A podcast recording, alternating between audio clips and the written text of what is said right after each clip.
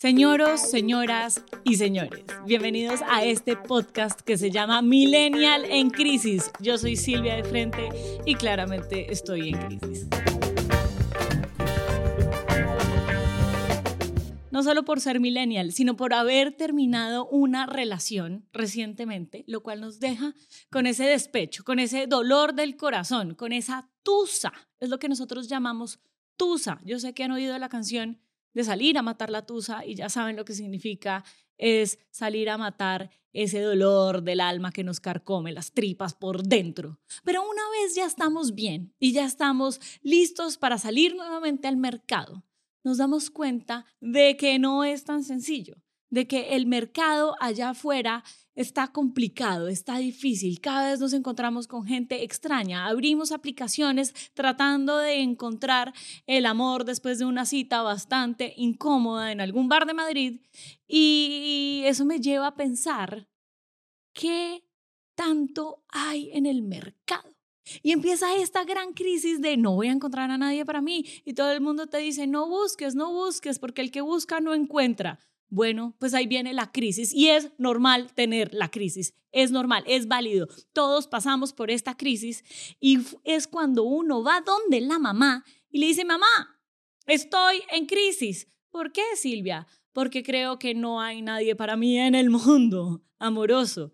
Y tu mamá te dice, tranquila, Silvia, hay muchos más peces en el mar. Sí, pensémoslo bien, porque les traje la estadística y la estadística muestra que tal vez no hay tantos peces en el mar. Vamos a empezar viniéndonos a España. España, donde hay 47.3 millones de personas. 47.3 millones de personas parece bastante esperanzador, pero realmente en Madrid, en la ciudad donde estoy en este momento, hay 3.2 millones de personas. Ok, ok, aguanta, pero de esos 3.2 millones de personas, solo el 47.91% son hombres. Y lamento decepcionarlas, pero quiero hombres. Así nací, así es lo que me gusta. Entonces, si nos vamos con los hombres, nos quedamos solo con 1.53 millones. 1.53 millones, puede que haya algo por ahí, pero fijémonos en la edad porque la edad es un tema muy importante a la hora de encontrar pareja, a la hora de encontrar el amor. Entonces puse un margen. Siendo una joven cómica de 28 años, me pareció prudente un margen entre los 28 y los 40 años. ¿Qué opinan? ¿Verdad? ¿Está bien? Entre 28 y 40 años. Cuarentón pesado, ¿no? Cuarentón es Sí, sí, sí, porque es como, tiene que estar soltero a los 40, pero los que están solteros a los 40 es por algo. Entonces, es difícil, pero digamos que ese es un margen mm, razonable. Ahora, necesito que sea heterosexual o que le gusten las mujeres. Y eso significa que son solo el 78.7%, restando eh, todos los que no entran en esta categoría, y eso nos deja con 361.969 hombres en la ciudad de Madrid. Ahora bien, los solteros, porque necesitamos que esté soltero, porque esto de ser amante no lo quiero volver, no lo quiero hacer, me traiciona el subconsciente. Bien, los solteros, 35% de solteros. Y le vamos a sumar a los divorciados. Sí, señores, vamos a hacer esa suma. Es decir, que los solteros son 126 mil y los divorciados son 12 mil en estas edades. Todo esto está muy investigado con la primera fuente que nos aparecía en Google. Y el nuevo gran final es de 138 mil hombres solteros entre 28 y 40 años en la ciudad de Madrid.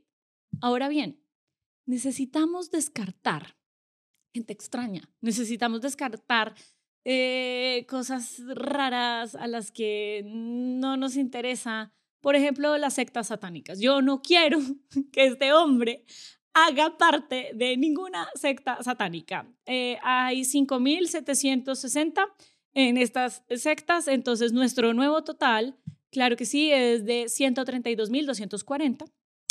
Y me interesa que tenga una carrera universitaria. Y no es que esté exigente, es que necesitamos personas con la carrera universitaria, la que sea.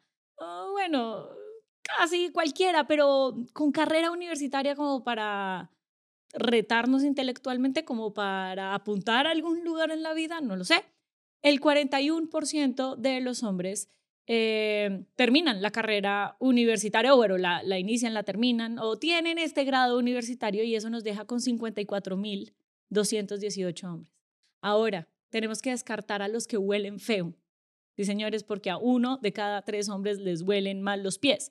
Descartando esto, nos quedamos con 35.700 hombres y descartemos. Sí, señores, lo voy a hacer a los infieles, porque no nos interesa que nos saquen la vuelta, que nos pinten el cuerno, que nos pongan los cachos, que nos no nos interesa. Ya ya vivimos suficientemente esto, no más.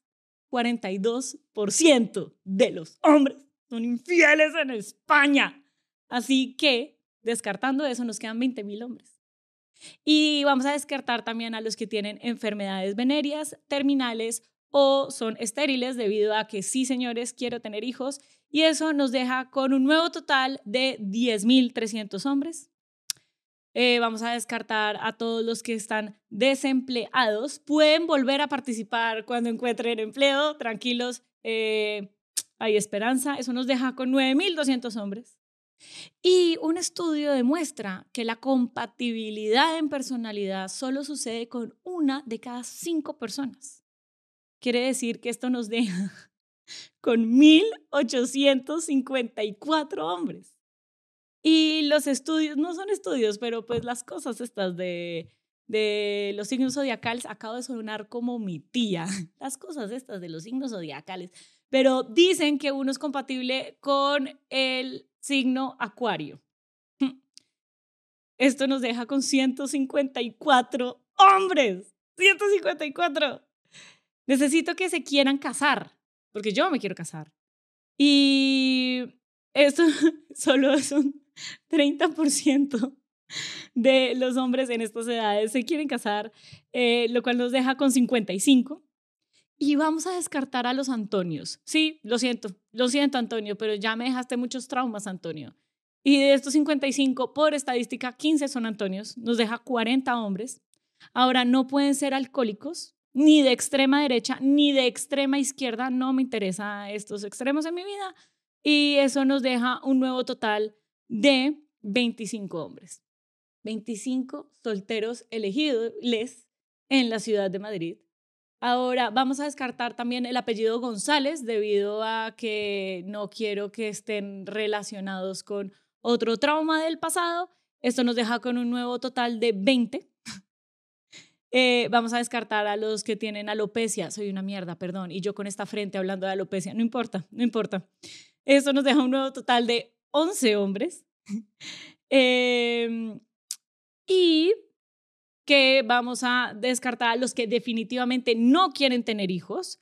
Digamos que habíamos descartado a los estériles, ahora vamos a descartar por deseo y eso nos deja nuevamente con un total de 7. Eyaculación precoz habitual es del 30%, nos deja con 5. Que tengan barba es del 42%, esto nos deja con 3 hombres. Y por estadística, el nombre más común en España es Manuel. De hecho, uno de cada tres hombres en España aproximadamente se llama Manuel. Y también uno de los apellidos más comunes en España es García. Así que uno de estos tres hombres de estos tantos peces que hay en el mar, por estadística, se llama Manuel García. Así que, Manuel García, por favor, escríbeme, escríbeme a mi Instagram, salgamos, tengamos un date, yo invito, yo invito. ¿Qué, qué quieres? ¿Qué quieres? ¿Cerveza? ¿Qué, qué? Escríbeme. Y si conocen a Manuel García, les voy a pedir que por favor le envíen este gran podcast porque no soy la única en crisis.